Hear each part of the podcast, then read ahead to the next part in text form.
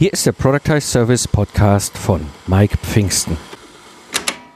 Eigentlich willst du mehr Zeit in deinem Kalender freiräumen, weil du dich auf die wirklich wichtigen Dinge konzentrieren willst. Aber dann kommt der Alltag mit den Kunden und zack, schon sind wieder zusätzliche Termine im Kalender.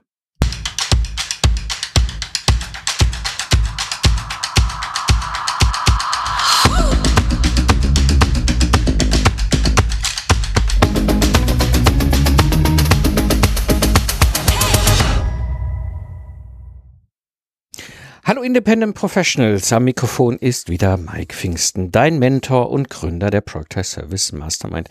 Ich zeige dir, wie du mit einem Proctice Service aus dem freiberuflichen Zeit gegen Geld Hamsterrad aussteigst, ohne dabei auf dein bisheriges Einkommen zu verzichten, damit du wieder Zeit hast für die wirklich wichtigen Dinge im Leben.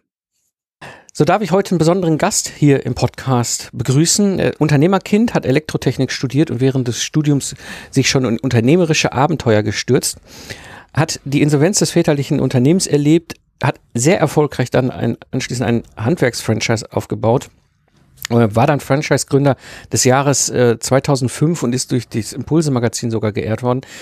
Hatte 60 Stunden pro Woche, ständig Vollgas, ist dann im Hamsterrad gelandet und äh, hat das, was eigentlich wichtig sein sollte, in seinem Leben auch ein Stück weit aus den Augen verloren.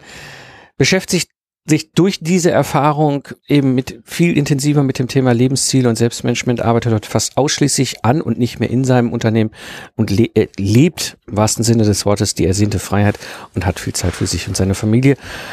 Er ist Autor mehrerer Bücher und ich freue mich hier im Podcast heute begrüßen zu dürfen Lars, Lars Bobach. Hallo Lars, grüße dich. Hallo Mike, hast du schön gesagt. Vielen, vielen Dank. Sehr gerne. Du hast ja dieses, äh, dieses Thema Hamsterrad sehr auch im Fokus, weil das dir wichtig ist, weil du auch als Unternehmer selber diese Erfahrung gemacht hast und gerade dieses Vollgas geben, das fordert ja einen irren Tribut in den verschiedensten Richtungen. Ähm, die Frage ist natürlich, wie können wir jetzt irgendwie aus diesem Hamsterrad aussteigen, ohne dass wir gleich alles hinschmeißen oder oder dass wir ausbrennen im Hamsterrad. Ja, und ähm, da, das war jetzt auch so nochmal der Punkt. Du hast ja dieses neue Buch von, äh, rausgebracht, ähm, Sieben Geheimnisse erfolgreicher Unternehmer, mal zu sagen, komm, weißt du was, wir reden mal darüber, weil das ist ein Thema, wo ich manchmal das Gefühl habe, da das muss auch immer wieder bewusst äh, in den Vordergrund gebracht werden, dass wir da einfach auch eine Situation haben oder herstellen können, die auch unter Umständen für uns in, in gewisser Weise auch gefährlich werden kann. Ne? Hm. Ähm, deswegen was ist so aus deiner Sicht so das, das Problem, was deine Erfahrung, was so die meisten Unternehmerinnen und Unternehmer äh, oft haben mit dem Hamsterrad? Ich glaube, das liegt daran, wie wir Erfolg heute definieren. Wir müssen lernen, Erfolg neu zu definieren. Es ist nicht äh, ein Lebensstil, ein Lifestyle ist nicht Erfolg. Und äh, wir kriegen das oft vorgelebt, Social Media, sei Dank, dass man gewisse Konsumtätigkeiten machen muss, um erfolgreich zu sein, gewisse Statussymbole haben muss, um erfolgreich zu sein. Wir laufen da den falschen Dingen hinterher. Und ich glaube, wir sollten alle uns mal hinterfragen, was bedeutet Erfolg für uns? Und wenn wir das einmal für uns gefunden haben, dann hat das Hamsterrad auch keine Chance. Ich glaube, das Hamsterrad, das dieses klassische ne, Vollgas geben, auf der Stelle treten, das erreicht uns nur, wenn uns unser persönlicher Erfolg nicht klar ist, wenn wir falschen Zielen hinterherlaufen. Hm. Ähm, du sprichst ja was extrem Wichtiges an, weil die Erfahrung hatte ich ja auch gemacht. Ich hier, die Hörerinnen und Hörer vom Podcast äh, erkennen ja so ein bisschen diese Geschichte, wie ich dann nach fünf Jahren Selbstständigkeit äh, Ingenieurbüro aufgebaut, 15 Mitarbeiter und so weiter, Auto- und Wirtschaftskrise so mit dem blauen Auge hinten rausgeflogen gekommen und dann äh, anschließend in einem Gesellschafterkrach geendet und, und ich dann alles hingeschmissen habe, gesagt habe, das ist mir alles so blöd hier, Familie und Unternehmertum, das habe ich irgendwie anders vorgestellt. Und ja, dann 2010 neu gestartet habe und da merkte ich schon so, da fing das schon so an, wo ich merkte so, okay, es gibt natürlich die Ziele, die wir uns alle setzen, was du gerade sagtest, Erfolg, ne? Und wir kriegen diesen Erfolg vorgelebt. Und ich habe auch manchmal so ein bisschen das Gefühl, ein Teil, gerade im unternehmerischen Szene, Ne, wir sehen immer diese Startups, ja, wir müssen, wir müssen ein Startup machen, wir müssen schnell und groß werden. Und ich denke, ich meine, du hast jetzt mehrere Firmen gegründet, ich habe mehrere Firmen gegründet. Ich für mich kann nur sagen, ich habe nie diesen Anspruch gehabt, schnell groß zu werden. Ich bin kein Startup, ich baue Dinge, weil mir das Spaß macht, Unternehmungen zu bauen und die auch langfristig betrachte. Das muss nicht morgen Tausende von Unter Mitarbeiter haben, Tausende von Umsätzen und so weiter machen. Dieses falsche Ziele hinterherrennen. Ist das auch so? Ist, wie denkst du darüber? Ich äh, war, ich bin nicht ganz so äh, so schnell dahinter gekommen. Ich brauchte erstmal einen Umweg, um das für mich festzustellen, weil ich habe das wirklich nur so gelebt. Äh, von, ich habe nur in nächsten Umsatzzielen gedacht, in Renditezielen und und ähm, ich hatte ja auch dann meine Krise nach, äh, drei, vier Jahren Selbstständigkeit oder fünf können es auch gewesen sein. Und da habe ich das dann auch hinterfragen müssen. Und da habe ich dann auch festgestellt, nee, es macht, dieses Gestalten macht Spaß. Und mein persönlicher Erfolg sieht auch anders aus als, wie gesagt, dieser Lifestyle, noch mehr Umsatz, noch mehr Rendite. Weil ich glaube nicht, dass jemand auf Dauer in die, da glücklich wird, wenn er das tut. Mm, ja, das ist, äh, ist auch, auch ah, meine eigene Erfahrung, weil das sind andere Dinge. Es gibt ein schönes Buch, das fällt mir gerade sehr spontan ein. Ähm, ich kriege es nicht mehr ganz, ähm, ähm das habe ich mir aber schon vor langer, langer Zeit mal beim Weg gelaufen. Das ist eine australische Krankenschwester. Die hat ein Buch, glaube ich, geschrieben, ähm, vom Menschen, so was sie, ich glaube, auf dem Sterbebett am meisten vermisst haben in ihrem Leben. Du nix, du hast wahrscheinlich vielleicht sogar, weißt du genau, welches Buch das ist.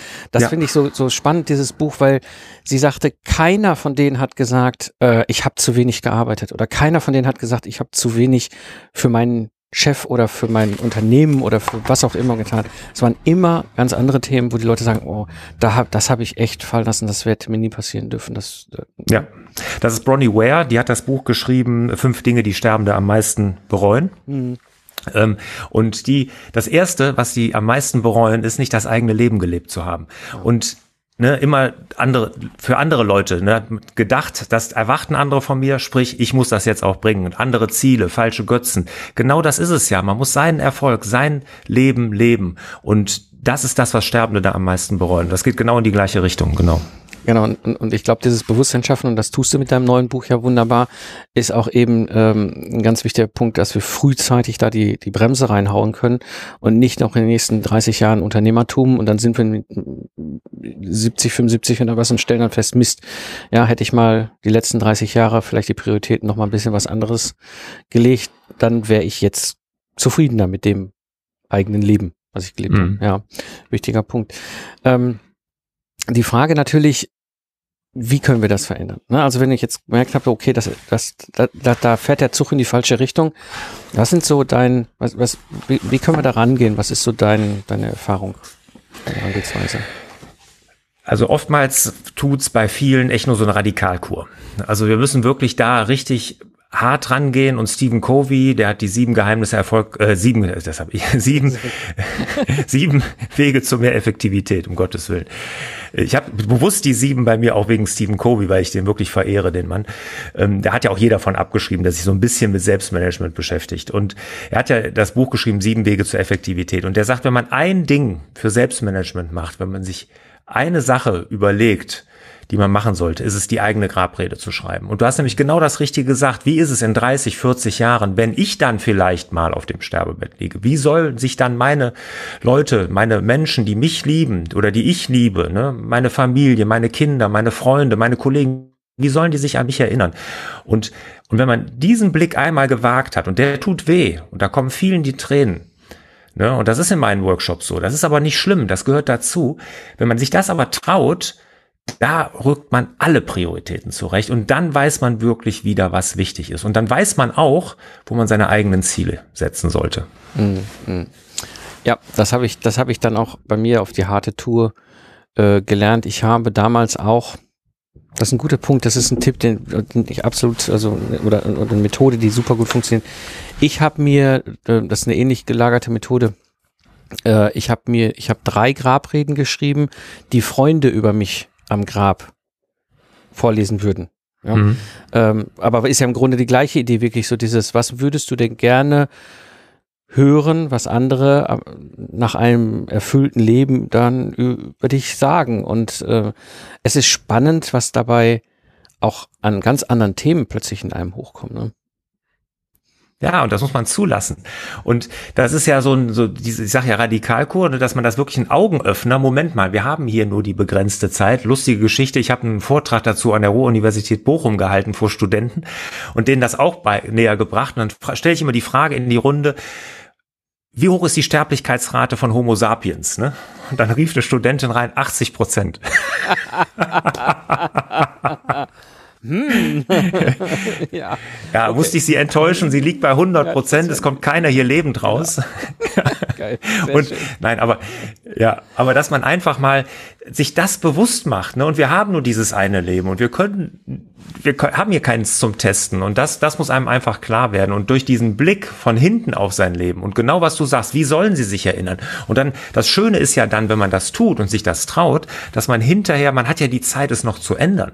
Hm. Weil es ist ja bei keinem jetzt so, wie es vielleicht mal sein soll. Ne? Das ist ja klar. Das, dem Ideal sind wir da sicherlich noch nicht nah. Ne? Aber man hat dann noch die Möglichkeit, es zu ändern. Ne? Aber wenn man das natürlich erst macht, wenn man 80 ist oder 75 oder auf dem Sterbebett, wie, wie in dem Buch von Ronnie Ware, da ist es dann zu spät. Und das ist schade. Das wäre echt viel zu schade. Ja, ja, das sehe ich auch so. Und da bin ich äh, so froh, dass ich noch früh in meiner unternehmerischen Anführungsstrichen Karriere, also Zeit, die ich jetzt unternehmerisch unterwegs bin, dort auch diese, diese, diese, ich sag mal, das Bewusstsein bekommen habe. Ne? Und das war, deswegen fand ich das auch so, so super wichtig, heute mit dir mal eine Episode darüber zu machen, weil ich ja sonst sehr viele eher businessorientierte, äh, Geschäftsmodell, strategieorientierte Themen, aber dieses Thema, was auch gerne äh, manchmal so ein bisschen in den Hintergrund, ja, ja, ich muss mich mal um meine langfristigen Ziele kümmern, ja, ja, aber ich, ne, ja, ja, ja, aber ach, da ist noch ein Kundentelefonat, äh, ach, mhm. ich habe jetzt heute keine Zeit mehr. Das, ja, mhm. das passiert uns allen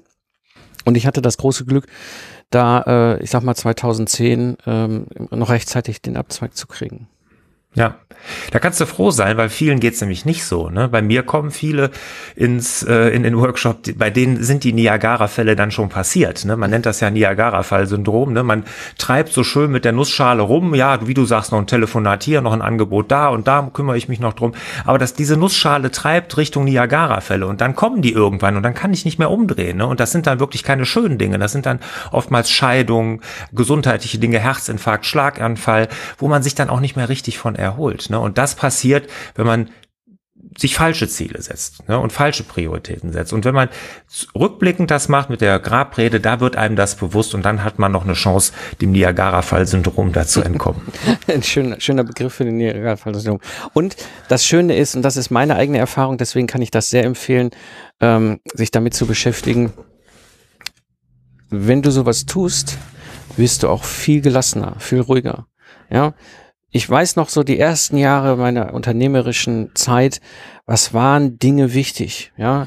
Wie du auch sagtest, Umsatzziele, Renditeziele, ja, ist es der Audi A6, ja, oder ist es der nicht oder ja und äh, oder ne, ist es die ne, habe ich ein abgefahrenes Büro, wo alle sagen, boah, ne, ich ich stehe total auf mittelalterliche Gebäude. Natürlich hatte ich ein mittelalterliches Büro hier im Kölner Süden. Ja, weißt du, so ein Gutshof, wo ich, wo ich es war alles schief und ich war stolz drauf. Ja, das ist so, mhm. so, ne, das war so mein Audi A6. Ja, das war unbezahlbar. Mhm. Die Miete, Köln ist sowieso unbezahlbar, die Miete, aber das war dann doppelt unbezahlbar wegen dem Flair und ähm, und dann habe ich ja dann bei mir alles wirklich um äh, kein Stein mehr auf dem anderen gelassen. 2010 habe wirklich alles anders äh, aufgebaut und auch mit diesem Bewusstsein. Und plötzlich, und dann kam ja noch hinzu, ne, diese Geschichte, dass ich mit dem Product Service so viel mehr Zeit plötzlich im Leben bekommen habe. Ähm, und, und dann kommst du in die Situation, dass du vormittags in der Woche irgendwie aus dem Haus gehst, wo andere arbeiten. Ja, vor allem, ne, also jetzt nicht nur die Angestellten, sondern auch wir Unternehmerischen. Ja, wir sind ja meistens morgens um 6 Uhr aus dem Haus und abends um mhm. 22 Uhr kommen wir dann vom Geschäftsabendessen wieder nach Hause. Ähm, wo dann auch so, ne, weißt du, der, wenn der Mike zu Hause ist, dann war in der Nachbarschaft immer so, der, der Business brummt nicht. Ja, hm. so, das ist, und dieses, und das war mir dann plötzlich egal, weil ich wusste, das ist nicht mehr das Entscheidende für mich. Ja, hm. ich mache mehr als genug, um, um eine fünfköpfige Familie schön durchzubekommen. Aber du weißt du was? Ich, ich, ich habe mir meine Mutter, ich, eine Mutter aus dem Kindergarten hat mich mal vormittags beim Einkaufen mit meinem Sohnemann, damals drei Jahre alt, getroffen. Oh Gott, hast du mal Urlaub genommen bei dir in der Firma? Und ich so, nein, ich habe Zeit. Ja, und, und das ist so, ja, das bin ich bei dir. Das ist ein ganz wesentliches Thema hm. und dieser Schritt da an der Stelle. Ja. Hm. ja. Weil heutzutage ist es ja so, dass ähm, Stress, wenig Zeit haben, ist ja fast schon ein Statussymbol. Ne? Und äh, Gott sei Dank hat das die junge Generation, wenn ich jetzt so sehe, meine Kinder ne, um die 20 und so, bei denen ist das jetzt schon wieder anders. Da bin ich auch froh drum. Da können wir wirklich froh sein, weil gesund ist das nicht, wenn man so denkt. Aber ähm, genau so ist es. Das wird man dann, man denkt, man wird schief angeguckt und vielleicht wird man auch teilweise schief angeguckt. Ist aber Quatsch. Eigentlich kannst du stolz drauf sein. Ja, ja. Ja, ja, und das ist, und, und ne, ich als, als Kind des Ruhrputz zwischen Kohle und Stahl groß geworden. Ja, wir sind das ja gewohnt. Maloche, ne? Nur, also. Hm ja. Geld bedeutet harte Arbeit, ja. Und ja. das kann natürlich ganz im fatalen Wahnsinn enden, wenn wir als Unternehmerische mit diesem Mindset unterwegs sind. Weil ja. das eine hat mit dem anderen nichts zu tun. Ja. Und, und, mit Leben schon mal gar nicht. Ne? Nee, da bin ich völlig bei dir, absolut, absolut. Ja. Jetzt hast du dich ja viel damit beschäftigt, weil du ja auch so deine eigene Geschichte da äh, erlebt hast. Ähm, was ist so aus deiner Sicht, sind so, so Tipps, die du geben könntest, wo du sagst, okay, versuch das mal oder geh da mal ran, weil das hilft? Also so, so ein ganz Tipp, der wirklich jedem sofort hilft. Fangen wir damit mal an. Ne? Das ist, äh, wenn man so über Selbstmanagement redet, wenn ich ja Coaches habe oder Leute in meinen Workshops und die sind wirklich komplett im Hamsterrad oder sind wirklich, fühlen sich fremdbestimmt, einfach mal in den Kalender gucken und dem Kalender eine Struktur geben, weil dieses Fremdbestimmte, Gefühl, ne? dass man so nicht mehr das Gefühl hat, Herr seiner selbst zu sein. Das hat sehr, sehr viel mit dem Kalender zu tun. Und das ist ein, ein, Tipp. Und wenn man sich da einfach mal ein bisschen Mühe gibt, dem Kalender Struktur gibt. Ich habe ja so ein Tool, das beschreibe ich auch in meinem Buch, der perfekte Kalender, wie man sich also so einen Kalender strukturiert. Alleine damit sinkt das Gefühl der Fremdbestimmung, weil man nämlich plötzlich selber sich seiner Zeit wieder mehr bewusst wird und seine Zeit selber wieder in der Hand hat und einteilt. Ich bin kein Freund davon. Ich meine, auch wenn das ganz toll ist mit den digitalen Tools, dass jeder auf den Kalender zugreifen kann, haben wir auch in meinen Firmen. Jeder kann meinen Kalender sehen. Ich habe da auch keine Geheimnisse. Aber es ist nicht erlaubt, da Termine einzutragen. Ne? Weil das ist meine Zeit, da möchte ich drüber entscheiden. Und ich, es gibt ja in manchen Firmen wirklich diesen Wildwuchs, jeder darf bei jedem Termine eintragen. Das ist ja der Horror. Dann würde ich mich auch fremdbestimmt fühlen. Und wenn man aber dieses Tool hat mit dem perfekten Kalender, dass man sich seinen Kalender strukturiert, nach Zeitblöcken, ne, da kann schon sehr, sehr viel Ruhe entstehen und sehr viel Freiheit und weniger Selbstbestimmung. Und dann ein zweiter Tipp vielleicht noch und ähm, digitale Tools so wenig wie möglich benutzen. Ne, das hört sich jetzt komisch an für jemand wie mich, der fürs papierlose Büro steht. Ja, tue ich auch. Und wir haben hier in meinen Betrieben auch Papier minimiert, sage ich immer im Büro. Und sind da sicherlich auch sehr weit vorne, was Digitalisierung angeht. Aber für die persönliche Organisation ist das, ist sind die digitalen Tools wirklich total am Mist. Diese Taskmanager, diese digitalen Aufgabenlisten sorgen nur für Stress und es gibt mittlerweile eine Studie aus Schweden, die sogar sagt, da entstehen Depressionen durch. Und ich meine, jeder, der lange mit einem Taskmanager arbeitet, der wird genau dieses Gefühl kennen. Man macht morgens seinen Rechner an, öffnet seinen Taskmanager und ist erschlagen und hat schon keine Lust mehr überhaupt irgendwas zu tun. Ne? Man hat diese Ohnmacht sofort. Und was macht man dann? Entweder man geht direkt nach Hause oder man pickt sich dann die kleinen Dinge aus, ne, damit man wenigstens etwas abhakt, die aber überhaupt nicht wichtig sind. Mhm. Ne? Und dann, dann kommt man sofort in diese Aufschieberitis, man hat wenig Lust, ist wenig motiviert und es ist gibt Studien darüber, 41 Prozent der Aufgaben in Taskmanagern werden nur erledigt. 41, das bedeutet 59 Prozent nicht. Und das ist eine riesen Bugwelle, die wir immer vor uns herschieben, die für ein ständig schlechtes Gewissen sorgt. Deshalb mein Tipp für alle Unternehmerinnen und Unternehmer, keine Taskmanager nutzen, ausschalten, nicht machen. Ja. Super Tipp. Ich finde, ich, ich musste gerade so schmunzeln, weil äh, in meiner alten Zeit noch, als ich als freiberuflicher Troubleshooter im Projektmanagement unterwegs war, der beliebteste Sport waren ja Excel-To-Do-Listen. Ne? Mhm. Und die wurden dann immer länger und immer länger und dann wurden irgendwelche Statis drin gepflegt und dann wurden dann teaminterne Themen und To-Dos und auch mit Kunden abgestimmte To-Dos und alle möglichen To-Dos, die wurden dann, das wurden dann so Riesenmonster-Listen, weil das sind ja auch große Projekte mit, ich sag mal, 50 bis 150 Mitarbeitern, da hast du schon so ein paar To-Dos, auch wenn du nur noch die Metaebene zusammendampfst. Mhm da war es ein regelmäßiger Sport. So alle sechs Monate wurden die komplett kommentarlos einfach gelöscht vom Laufwerk. ja, so hat eh keiner mal Plan, was ist denn jetzt schon abgearbeitet und was nicht und wo Ja. steht was, sondern das wurde dann gelöscht. Vielleicht zwei, drei Punkte wurden, weil sie einfach gerade aktuell waren, auf die neue To-Do-Liste und so füllte sich die nächste äh, Excel-Datei, die dann nach sechs Monaten dann auch wiederum sang- und klanglos gelöscht worden ist. Und ich denke, das ist Projektmanagement. Das ist ja nicht das eigene Lebensmanagement, wie wir es ja als Unternehmerin oder Unternehmer machen. Das sind ja Leute, die werden dafür bezahlt, Projekte zu organisieren und an Dinge zu denken, dass die selbst mit diesen Tools einfach Hm. völlig wahnsinnig sind, wahnsinnig werden Hm. auch teilweise. Mhm. Die sagen, es Ja, bringt gar überfordert nichts, bringt einfach. auch mal Mhm. nichts. Ne? Keiner hat man einen Überblick. Ja, und Ja. du hast immer das Gefühl, es passiert überhaupt nichts beim Projekt. Und so haben wir, und das ist ein guter Punkt, den du angesprochen hast, so haben wir dieses Gefühl so, wir kriegen nichts geschafft. Dabei Mhm. schaffen wir ganz viel, aber wahrscheinlich an der falschen Stelle, oder? Ja, genau. Und wenn man sich davon mal befreit ne, und nicht auf das nächste App, die nächste, das nächste Tool aufspringt, weil man denkt, das ist jetzt endlich der Heilsbringer, damit wird alles gut, wird es nicht. Das ist genau der gleiche Scheiß. Ne, sondern einfach mal sich darauf konzentriert, was will ich, was ist mein Erfolg, was sind meine Ziele dadurch. Und dann weiß man automatisch, was zu tun ist. Da muss man keine ewigen To-Do-Listen und Taskmanager nutzen. Braucht man nicht. Ja, ja, bin ich, bin ich völlig bei dir. Das ist ähm, auch meine Erfahrung. Ich habe die auch mittlerweile komplett rausgeräumt. Das Einzige, was ich habe, ist halt die Tools, die wir brauchen, um im Team äh, unsere Tätigkeiten zu koordinieren. Du hast auch Meistertask, soweit ich weiß. Mhm, genau. Ich auch. Ich habe die Kanban-Boards. Da gehen wir drüber. Das ist so ein bisschen auch der Reminder. Ne? Da darf mir dann auch mal ganz gerne von, von meinem Team auch mal in den Allerwertesten getreten werden, wenn der Mike sein, was auch immer noch nicht geliefert hat. Ja, und Mhm. irgendein, Ta- äh, irgend so ein Kanban-Karte steht da irgendwie rum und wartet ganz fröhlich auf mich. Ähm, das ist ja dann okay. Aber äh, so diese eigenen Sachen, ich, ich finde das spannend, dass du wirklich hingegangen bist und sagst, weißt du was, ich mache das nur noch mit Stift und Papier. Hm. Ja. Ja, das alleine dadurch, dass ich es handschriftlich schreibe, macht es erstmal was anderes mit meinem Kopf. Ne? Das ist durch handschriftlich werden ganz andere Ge Gehirnregionen aktiviert, als wenn ich es tippe. Also das passiert schon mal, ich werde kreativer, ich denke mehr über die Dinge nach. Und dadurch, dass ich es auch handschriftlich nicht automatisch auf den nächsten Tag weiterschiebe, wenn ich mir jetzt in meinen Kalender sage, das machst du an dem Tag, passiert nicht, es, pass es wird nicht automatisch verschoben, ich muss es hand von Hand machen. Sagt einer, ja, ist ja viel zu viel Arbeit. Ja, aber diese Arbeit mache ich mir gerne, weil ich durchdenk's nochmal. Es passiert ein automatisches Review und da kann es ja auch passieren, dass ich sage, weißt du, jetzt habe ich das schon das dritte Mal verschoben. Jetzt im Extremfall, dass ich es vielleicht einfach lösche und gar nicht mache. Ja, ja, ja, das erinnert mich so an die guten alten Filofax-Zeiten, ne? Ja. Aber alle diese Filofax Genau. hatte. Und da hat man ja noch seinen Kalender in diesen Papierform äh, und dann hast du immer schön da drin rumradiert und je mehr du da drin rumradieren musstest, umso saurer warst du, dass alle Leute ihre Termine verschieben. Ja, Ja. Und, und dementsprechend, ja, ist mir damals, kann ich bestätigen, ist mir damals auch passiert, dass ich irgendwann angerufen habe und gesagt, weißt du was, wir lassen es einfach. Wenn ich jetzt schon dreimal hier in meinem Kalender rumradiere, weil du deinen Termin verschiebst, dann ist es ja nicht so wichtig.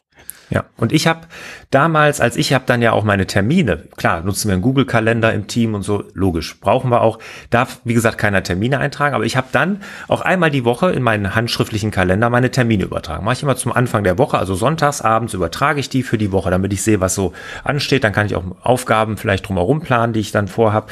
Und das Interessante war, als ich damit angefangen habe, dass ich wirklich ganz viele Termine wieder abgesagt habe. Ich bin montags ins Büro gekommen, habe meine Assistentin sofort gesagt, den und den und den Termin kannst du absagen. Ja, wie soll ich verschieben? Nee, sag ich, kannst du streichen. Mache ich nicht. Ne? Weil ich war so sorglos mit meiner Zeit umgegangen in diesen digitalen Tools und das machst du nicht, wenn du es handschriftlich tust. Ja. Ne? Und seitdem ich das erkannt habe, für mich mache ich das auch nur noch, nur noch handschriftlich. Das ist, das ist ein super Tipp. Ne? Das ist so dieses, ähm, ich sag mal, weil es eben mühevoller ist, ja, Mhm. aufwendiger. Ich muss mit dem Radiergummi da durchjagen und ähm, ist es einfach auch nicht so ja, sorglos, bedenkenlos. Ne? Wir gehen da sorgsamer um mit unserer Zeit. Und wenn ich das natürlich dann verknüpfe, wie du auch sagtest, mit der Möglichkeit, ähm, ich habe das bei mir dann so gemacht, ich habe zwar natürlich einen Online-Kalender, Terminbuchungstool, macht auch total Klar. Sinn, aber ich habe es invertiert. Ja, klar guckt das auf meinen eigenen Kalender, aber es gibt nur Dienstag, Mittwoch, Donnerstag, Nachmittag überhaupt frei verfügbare Zeit. Und ist die weggebucht, ist die weggebucht. Man kann mich nicht vormittags buchen und man kann mich montags und freitags nicht buchen.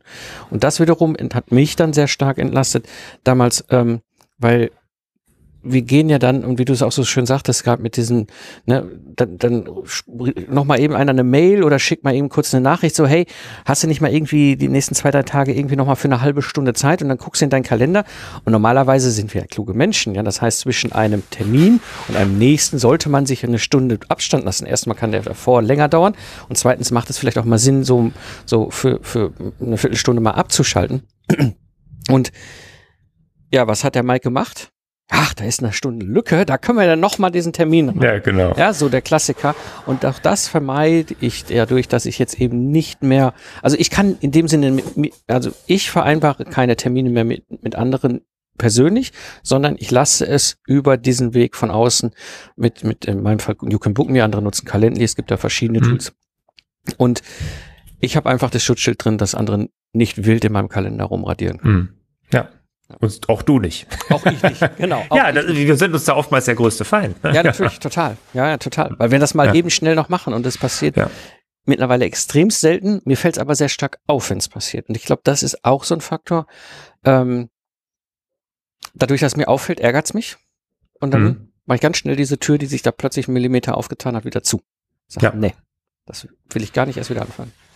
Ich habe oftmals Handwerksunternehmer, ne, die mhm. größere Handwerksbetriebe haben in meinem Kundenkreis. Und bei denen ist es so, dann rufen die Kunden an und die machen die Termine oft selber noch, ne, die Vertriebstermine. Ne? Was heißt, ich will ein neues Bad haben oder keine Ahnung, ein Haus gestrichen. So. Ja, und da richten die sich immer nach dem Kunden. Da sage ich, das ist grundsätzlich erstmal falsch, ne? weil du hast musst um deinen Kalender dich kümmern. Wenn der sein Bad gemacht haben will, dann muss, hat er nicht nur Samstagszeit, wenn er das wichtig ist, hat er auch mal Dienstagszeit, wenn du Zeit hast. Ne? Und vor allem Dingen ist das ja nicht erst gestern oder kommt jetzt und muss unbedingt morgen gemacht werden, sondern das hat er ja schon seit einem Jahr sehr wahrscheinlich im Kopf. Meinem ersten Unternehmen, wir haben feuchte Keller, also das gehört mir ja auch noch, saniert. Ne? 30 Jahre feuchter Keller, aber nur diesen Samstag um 10 Uhr hat er Zeit, sich drum zu kümmern. Ne? Da habe ich auch, am Anfang habe ich es immer gemacht, irgendwann habe ich gesagt, nee, Jetzt habe ich diesem, dem Handwerksmeister gesagt, pass auf, du trägst dir jetzt sechs Termine ein in deinen Kalender ne, und nennst die Vertrieb. Jeweils eine Stunde. Und die verteilst du an den Tagen, wo sie passen. Und nur da nimmst du Kundentermine, dann benennst du die um. Was anderes darfst du nicht. Du darfst nichts anderes machen. Über diese Krücke hat er gelernt, wirklich seine Kundentermine so zu steuern. Der wollte es am Anfang nicht glauben. Es hat funktioniert. Die Kunden haben sich plötzlich nach ihm gerichtet. Mhm. Es geht. Mhm. Ich ja. weiß noch, ich habe, ich habe, als ich dieses You Can Book Me 2013 bei mir reingebracht habe, ähm, ich hatte damals Hilti als Kunden, ähm, virtuellen Mentoring äh, für die Systemingenieure. Und ähm, das war ja ein, ein ich hatte ja zwischenzeitlich auch mal eine längere Zeit eine, Geschäftsführungsassistentin, die sich mit dieser ganzen Termin hin und her Abstimmerei. Abstimmerei. Das ist dieser Wahnsinn. Ja. So, der Kunde schickt einen Termin, weißt du, Hilti hat einen internen Kalender mit zwei, drei Leuten, die wollen ein Meeting machen mit mir, schickt mir einen Vorschlag für zwei Termine. Ich schicke den zurück, der und die gehen nicht, aber was ist denn mit dem? Darauf schicken sie dir ja wieder einen, ja, der geht mhm. nicht, aber was ist denn mit dem? Und so geht das immer hin und her. Da habe ich sogar Leute für angestellt, die das organisieren um mich herum. Das ist Wahnsinn eigentlich. ja, ähm, so, aber ich so hat die Zeit auch damals. Und dann kam You Can Book Me um die Ecke und dann habe ich äh, das mit diesem invertierten Kalender gemacht. Und ich weiß noch, ich kann mich total gut dran erinnern, als ich das das an, an diese Doktoringenieurin rausgeschickt habe, diese Abteilungsleiterin.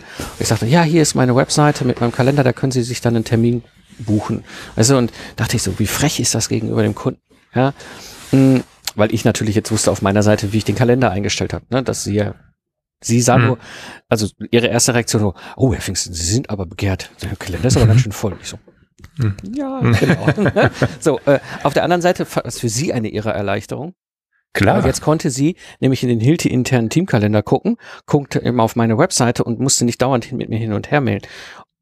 Und ich hatte nicht mehr diese Gefahr, dass ich mir irgendwo noch so einen Termin dazwischen ja. schieb, der da überhaupt nichts zu suchen hat. Ja.